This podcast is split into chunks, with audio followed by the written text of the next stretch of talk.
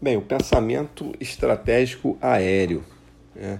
É, o pensamento estratégico aéreo, nesse áudio aqui, vou falar sobre a afirmação da estratégia aérea, né? depois a consolidação e, por fim, o declínio. Né? É, bem, a estratégia, o pensamento estratégico aéreo, começa a se afirmar com o Douai. Né? O Douai, o general italiano que, que se consagrou ali a partir dos anos 20, Tá? Nessa época, a Força Aérea não era uma força independente em nenhum lugar do mundo, né? era normalmente é, uma inovação, o advento do avião tal, e era subordinado ou ao exército ou às marinhas. Né? Bem, o Douai, ele, a gente fala sobre ele em geopolítica né, como o evangelista do poder aéreo. Ele, na verdade, aborda o tema através do método racional científico. Então, diferentemente do Mahan no poder marítimo, né, é, o Mahan ele adota um método histórico, né, a partir de, de lições aprendidas das batalhas. O Douai ele aborda através do método racional científico, ou seja, o que, que, que isso significa, né? É, ele considera tudo ideal, né? Tudo, ele, ele, as premissas, né? É a partir de que tudo vai dar certo. Os bombardeios sempre vão passar, pelas defesas vão acontecer, não há atrição, não há incerteza, tal. E com isso é feita uma, uma análise né, da teoria do, do, do pensamento estratégico aéreo. Tá? O Douai ele, ele é um apologista da destruição universal, massacre cego de, de alvos estratégicos, incluindo cidades civis, né? o bombardeio estratégico, né? estações é, ferroviárias, depósitos, bases navais, até cidades né? É, povoadas com o propósito de, de propagar o terror né? ali assim conseguiu o fim da, da guerra. Bem, um outro cara que é nesse contexto aí da afirmação da estratégia aérea é o Mitchell. O Mitchell já é um general é, americano ele chegou a comandar, ele, é, ele é, foi realmente um combatente no, no, no fronte francês em 1921. É, então, diferentemente do Douai, que era apenas um, um, teórico, o Mitchell ele era um combatente mesmo. Só que ele era muito mais assim um propagandista da aviação, né, um militante. Ele não era assim um autor de, de estratégia aérea. Né? É, a, a ideia força do Mitchell era uma, uma Air Force é, autônoma, né, independente. Ele, ele, ele foi o grande é, entusiasta aí da criação da, da Air Force é, americana. Só que ele não chegou nem a ver isso acontecer. Mas, enfim, ele, é, as suas militâncias ali nesse sentido foram, foram é, causas aí do, do, do, da criação da, da Força Aérea Americana Independente. Né? Então, diferentemente do Douai, o Mitchell era um cara que ele consagrava o papel da aviação de caça. Então, a, a, ele dizia que a única defesa contra os aviões são outros aviões, ou seja, por, por meio de, de batalhas aéreas. Tá? Então, é, o Dewey era o bombardeio estratégico, o Mitchell já, já consagrava a aviação de caça. Né? O Mitchell também tem um ponto importante, que ele foi o pioneiro a visualizar a ação combinada da aviação com os blindados. Então a gente tem que considerar que ele é um cara ali mais ou menos da década de 20, tá? E ele já visualizou a atuação combinada da aviação com os blindados, que vai ser a essência da Blitzkrieg é, é, alemã ali na Segunda Guerra Mundial, né? Então é, ele estava um cara ali à frente realmente do seu tempo. Outro terceiro nome é o Trenchard. O Trenchard comandou também é, a Royal Air Force né, britânica ali. E ele é o cara que vai definir a, a dualidade da, da ação aérea. Ou seja, um, superioridade da, da ofensiva sobre a defensiva e vai predominar na, na, no pensamento estratégico aéreo. E dois, o bombardeio estratégico, combinando efeitos materiais e morais. Bem, o Trenchard é obcecado pelo bombardeio estratégico. Né? Então ele influenciou, no caso, a Grã-Bretanha a afastar a aviação de caça ali. Realmente a Grã-Bretanha ela, ela investiu pesado no bombardeio estratégico, acabou pagando um preço alto por isso. Né? É, bem, as duas escolas elas são baseadas nesses três nomes, que esses três nomes aí, o Dewey, o Mitchell e o Trenchard, eles são os nomes da escola do ar integral. Né? É uma escola clássica, é a estratégia do pensamento aéreo, né? É, dominado, dominando a estratégia geral, ou seja, a estratégia geral dominada pela força aérea. É, eles pregam que é possível destruir o inimigo sem necessidade de combater em terra e nem no mar. Né? E com isso, a Força Aérea ganharia um peso, uma prioridade de recursos humanos e recursos econômicos. Né? É, é eles vão, vão, vão se criar ali no, nos anos 20 e 30. Esses, anos 20 e 30 eles são considerados a era de ouro do pensamento aéreo.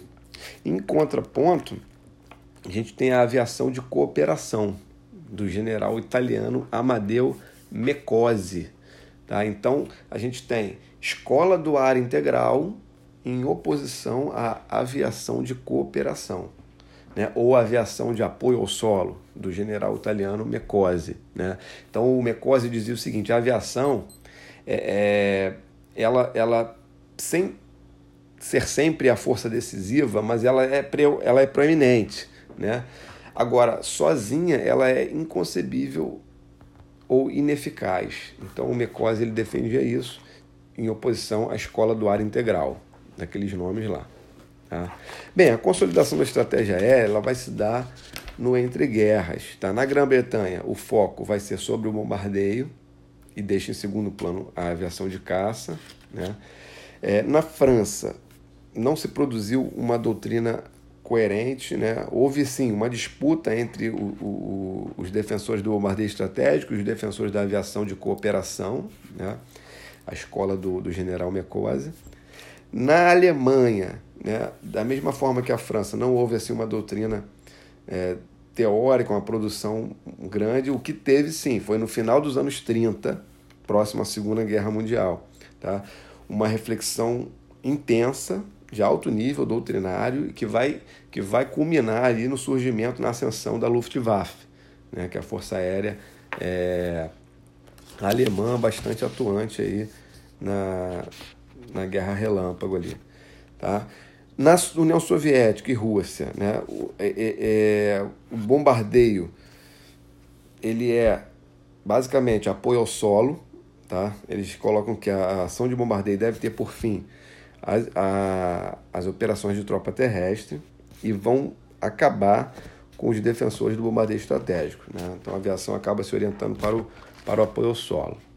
E nos Estados Unidos, por fim, é, 1931 acontece o acordo MacArthur-Pratt, né, MacArthur-Pratt, que é, que é uma divisão de tarefas. Então a aviação do Exército, a aviação do US Army, ela fica com a missão é, limitada à defesa do território americano, a missão defensiva, e a aviação naval, a aviação do US Navy, fica com a, as missões ofensivas e as missões mais expedicionárias. Né?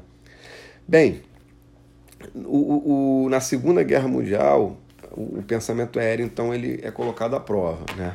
Então, os, alemão, os alemães eles vão colocar a aviação como um, um papel decisivo, principalmente no apoio ao solo, Luftwaffe. Né?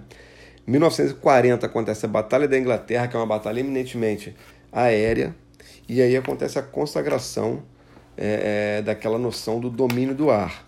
Os aliados também ampliaram o poderio aéreo nas duas frentes, ou seja, bombardeio estratégico na Alemanha, bum, bum, bum, bum, e apoio ao solo, é, principalmente nas operações anfíbias, né? É, é superioridade aérea para a realização das operações anfíbias naqueles teatros ali da Segunda Guerra Mundial, principalmente no, no, no, no Ocidente. Tá? Seguiu-se da Segunda Guerra um, um esvaziamento e aí depois é, é, acontece uma, uma, um desenvolvimento a partir dos anos 40 ali do pensamento aéreo. Aí vem a figura do Sever Sky. Né? A, a, uma, a gente fala sobre ele na, em geopolítica, mas basicamente é o quê? Com o advento do avião, surge uma nova geopolítica global, ou seja, o um encurtamento das distâncias.